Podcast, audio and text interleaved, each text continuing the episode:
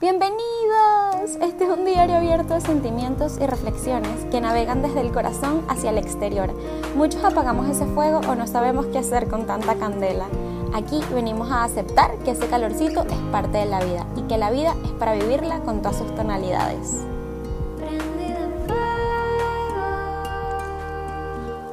Buenas, buenas. ¿Cómo están, hermosuras candentes de este planeta? Espero estén muy brillantes y bueno, con la energía de nutrir su llamita de la manera en la que lo necesiten. Em, yo siento que digo esto todo el tiempo, pero esta última semana estuvo heavy. Todas las semanas de la vida, de la vida son heavy. Este, hay un tema que en su momento fue muy importante para mí y creo que aún lo es desde otro lugar. Y, y bueno, Siento que todavía pueden haber muchas personas aún cuestionándose sobre esto, tratando de decidir o viendo cómo pueden ayudar a sus hijos o conocidos que están pasando por esto. Y el tema es el siguiente, que es a lo que nos dedicamos. La profesión, lo que decidimos o que queremos aportar a nuestra sociedad, nuestra pasión, nuestro oficio, saben lo que nos gusta. Y bueno, cómo hacemos lo que hacemos dice mucho de quiénes somos y de cómo nos sentimos con nosotros mismos, ¿verdad? Afecta de manera directa, diría yo, nuestro autoconcepto y es importante que nos sintamos cómodos, porque si lo que hacemos nos llena, si nos aporta o ayuda a alguien más, este, si nos aviva la llamita, pues el autoconcepto que tendremos de nosotros va a ser mucho más brillante, será mucho más brillante y esa luz la proyectaremos de adentro hacia afuera. Y lo mismo al contrario, por eso pienso que es muy importante. Y bueno, desde chiquitos nos están preguntando todo el tiempo, todo el tiempo, por lo menos cuando yo era pequeña me lo preguntaban todo el tiempo, ¿qué quieres ser? Estuve mucho tiempo preguntándomelo y además muy confundida, porque pensaba que tenía que decidir con cuidado si eso era lo que me iba a definir. ¿Qué quiero ser? O sea, yo voy a hacer eso y mm, qué quiero ser para esta sociedad. Y luego vienen, solo puedo elegir una cosa. ¿Qué me da dinero? Empieza, el dinero empieza a ser entonces prioridad. Ya no solamente qué quiero, es como que, pero estás tomando todo esto en cuenta. La estabilidad económica me asegura mi estabilidad, mi estabilidad emocional. No lo sé. no sé nada, porque tengo que tomar esta decisión ya. Eran muchas preguntas. Y yo fui a, ahorita no recuerdo la palabra, como que estas personas que te guían a nivel de profesional, de profesiones, no sé cómo se llama, eh, no, no es un psicólogo, o sea, está directamente relacionado a la profesión, pero ahorita no me acuerdo cómo es que se dice. Pero en fin, a mí me hubiese gustado que estas personas me hubiesen dicho dos cosas, y eso es lo que yo les voy a decir hoy. Eh, y es la que les diré a mis hijos si tengo hijos, que es, uno, es demasiado importante y es necesario tener claro que a pesar de que lo que haces dice mucho de ti, eso no te define. Pero como te sientas al, hacer, al hacerlo, de esa manera vas a vibrar y eso es lo que vas a percibir de ti y lo que van a percibir otros de ti, más allá del qué. Entonces no es lo que haces, es cómo lo haces y es muy importante porque eso va a ser, o sea, eso de alguna manera va a definir tu situación emocional contigo. Entonces, siento que hay que tenerlo muy en cuenta y poder incluso diferenciar eso del hacer del ser, ¿no? Y la número dos es em, entender que siempre, siempre, siempre, siempre, siempre, siempre, yo siempre soy súper absolutista, me da demasiada risa, el siempre soy absolutista, irónico, pero bueno, siempre hay más caminos, vas a cambiar. Y puede ser que algo que ahorita parezca obvio, súper obvio, se mantenga siendo obvio toda la vida. Puede ser que esa, esa opinión no se mueva del lugar, pero puede ser que sí, puede ser que cambies de opinión y avanzar en la vida trae evolución. Puedes tomar las decisiones que quieras en el futuro. O sea, puedes cambiar de opinión. Entonces no te pongas o no pongan incluso esa presión en la gente que quieren. Porque incluso si hay confusión, pues puede generar un estrés innecesario, innecesario porque es parte de la vida. Y mm, al final, esa angustia por el tiempo es perder el tiempo. El tiempo perdido es el tiempo que no valoras, no el tiempo que pasa mientras eres haciendo algo que no estás seguro si harás toda tu vida. Porque en todos los lugares aprendes algo siempre. siempre, siempre, siempre, mi palabra favorita. Nada es para siempre. Nada es para siempre. Este, ustedes saben a lo que me refiero, necesito explicarme más. Y nada es absoluto, absoluto. O sea, todo, todo, todo, todo en la vida es una, es una, gama, una gama de grises. Y, y es una ilusión. Entonces, no te dejes engañar. Lo que vayas a decidir, decídelo porque te llama. Este, la vida conscientemente, todo lo que sigas va a tener subidas y bajadas. Pero el día en el que tú no quieras recorrer las bajadas de cualquier cita, situación, porque simplemente tomaste esa decisión y esa bajada va a tener sus subidas y bajadas y así sucesivamente. Pero siempre va a haber una puerta de salida, como un desvío, que tendrá otro, otro, otras millones de opciones, millones de caminos o puertas diferentes para que puedas transitar. Cada decisión chiquita te lleva a otra decisión, y a otra decisión, y a otra decisión. Y está en ti tomarlas. Entonces, eso, ten en cuenta que siempre puedes cambiar tu rumbo. Está en ti. Y bueno, ahora quería contarles también un poquito de, de mi camino, un cachito de lo que han sido mis decisiones en relación a este tema. Em, no voy a contar los detalles ni, ni, situaciones de mucho antes ni mucho después, sino como algo un poquito a nivel general en base a lo que a mí me gusta y lo que yo hago. Siempre me, a mí me preguntaban, como ya les dije, a qué quería dedicar mi vida. Y hoy entiendo que lo más importante antes de decidir, aparte de lo que ya les dije, es eso, visualizar más o menos también cómo te vas a sentir haciendo eso que estás considerando. ¿Cómo sería un día cualquiera en esa vida que imaginas? Y bueno, cuando a mí me llegó el momento de decidir, sentí muchos nervios porque además de sentir una presión colectiva, mi familia no es que me presionó, pero es que a nivel social, mis amigas, todos, yo sentí una presión colectiva por decidir.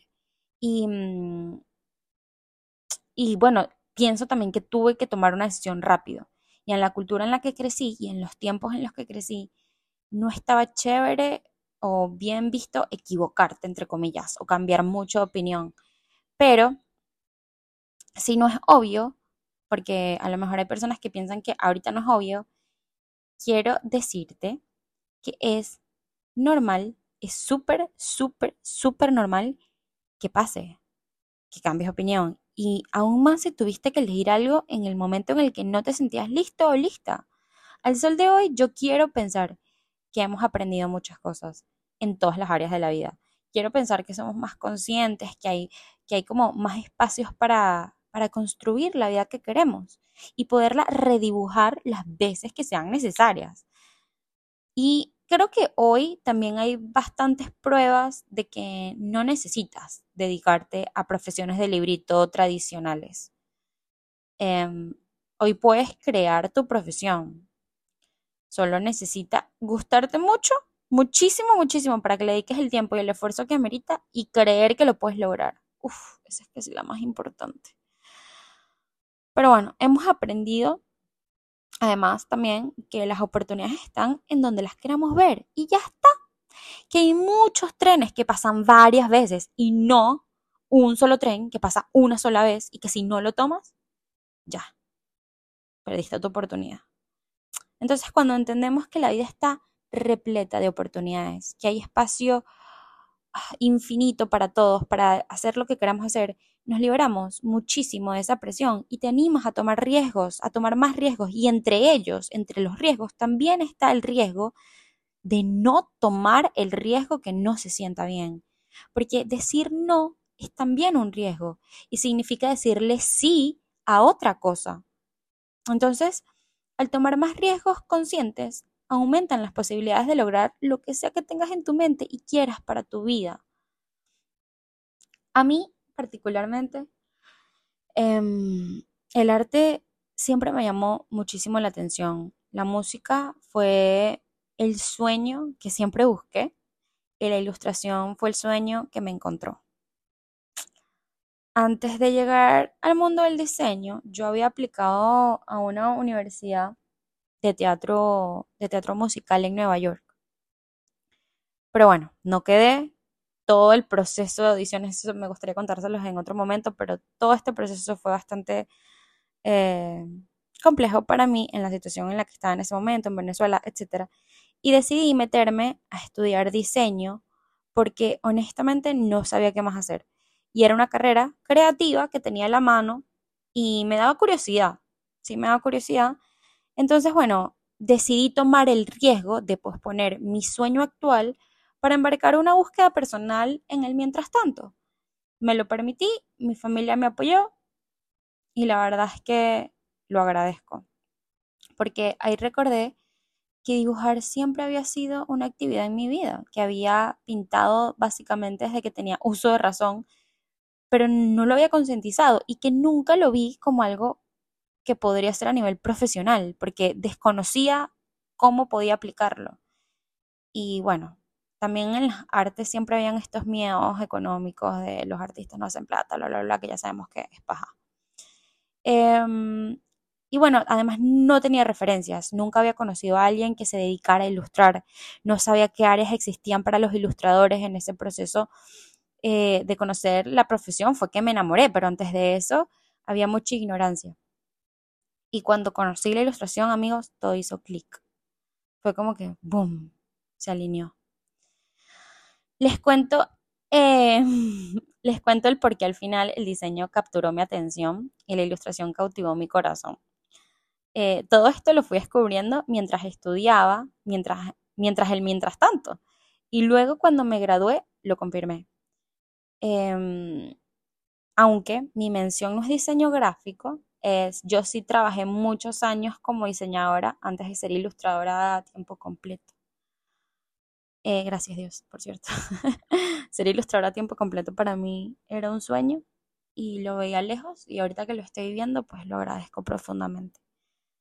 Pero ¿por qué el diseño? ¿Por qué la ilustración? ¿Por qué el arte? Si ustedes están pensando, eh, pues dedicarse un poquito o dedicarse, o sea, digo un poquito porque a lo mejor ya hacen otras cosas y esto les llama la atención o, o lo admiran en alguien más o tal vez lo están considerando para dedicarse a esto tiempo completo. Y bueno, yo les quiero contar un poquito de lo que esto significa para mí para ver si les puedo como que les, los puedo contagiar de este amor que siento por lo que hago. Yo diseño porque básicamente el mundo necesita color, necesita orden con corazón. Los diseñadores somos como hormiguitas que trabajamos día y noche para lograr transmitir mensajes que pueden ser aburridos a veces, complejos, diferentes, simples, vitales, divertidos, lo que la, la, la característica que le quieras poner, pero al final con el fin de que este mensaje se transmita claramente de manera visual. Y además, yo que soy amante de la naturaleza, la naturaleza está perfectamente diseñada, llena de colores que simplemente armonizan.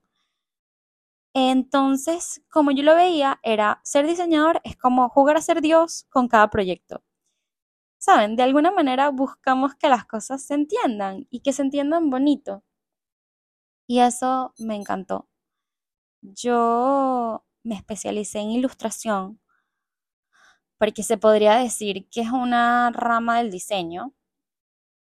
Bueno, que se podría decir que es una rama del diseño, pero eh, yo me enamoré de la ilustración particularmente porque cuenta historias, largas o cortitas, pero cuenta historias. Y yo siempre he amado demasiado las historias, me inspiran.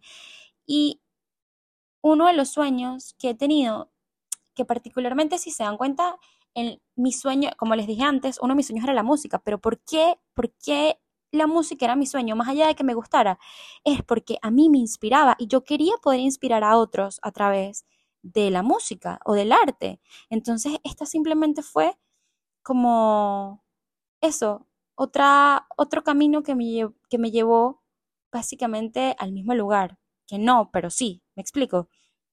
Entonces, bueno, inspirar a otros me inspira aún más. Entonces, ser ilustradora era como crear estos mundos para viajar sin necesidad de moverse, como lo hacen todos los artistas.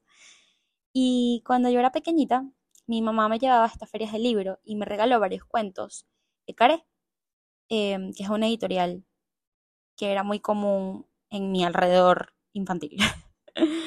eh, entre mis favoritos estaba Niña Bonita, que lo ilustró Rosana Faría, una señoraza este, que admiro profundamente y luego me dio clases además. O sea, full circle. Yo me explotó la mente cuando supe que ella era la ilustradora de Niña Bonita. Eh, también otros cuentos como Sapo Distraído, Rosaura en bicicleta. Y yo todavía, al sol de hoy, recuerdo la mezcla de colores que tenía la piel del sapo. Me tomaba mi tiempo, chiquita, para admirar las texturas, los elementos que habían en cada página, los detalles. Me encantaba pensar en cómo, los ilustradores podían crear ambientes tan bonitos, de situaciones tan absurdas, como Rosaura, que era una gallina, o sea, Rosaura era una gallina que quería una bicicleta más que nada para su cumpleaños. Y era toda esta historia alrededor de eso y me llamaba muchísimo la atención. Entonces, cuando llegó mi momento de ir a la universidad, entré en el instituto, estaba convencida de que estudiaría diseño industrial además, porque simplemente estaba tanteando aguas. Pero ahorita que lo pienso, yo quería estudiar diseño industrial por, las razones equivocadas. El diseño industrial no se, no se relacionaba con mi historia, que es muy importante al decidir lo que vas a hacer en tu vida. O sea, tiene que haber de ti en esa decisión, tiene que haber mucho de ti. Entonces, el diseño industrial no tenía nada que ver con mi historia, se relacionaba más con las expectativas que otros tenían de mí. Em, pero mientras estudiaba los fundamentos de básicos del diseño, me distraje un ching. mientras estudiaba los, fundamentos básicos del diseño, antes de elegir la especialidad, me reencontré con la ilustración de una forma más madura y me di cuenta.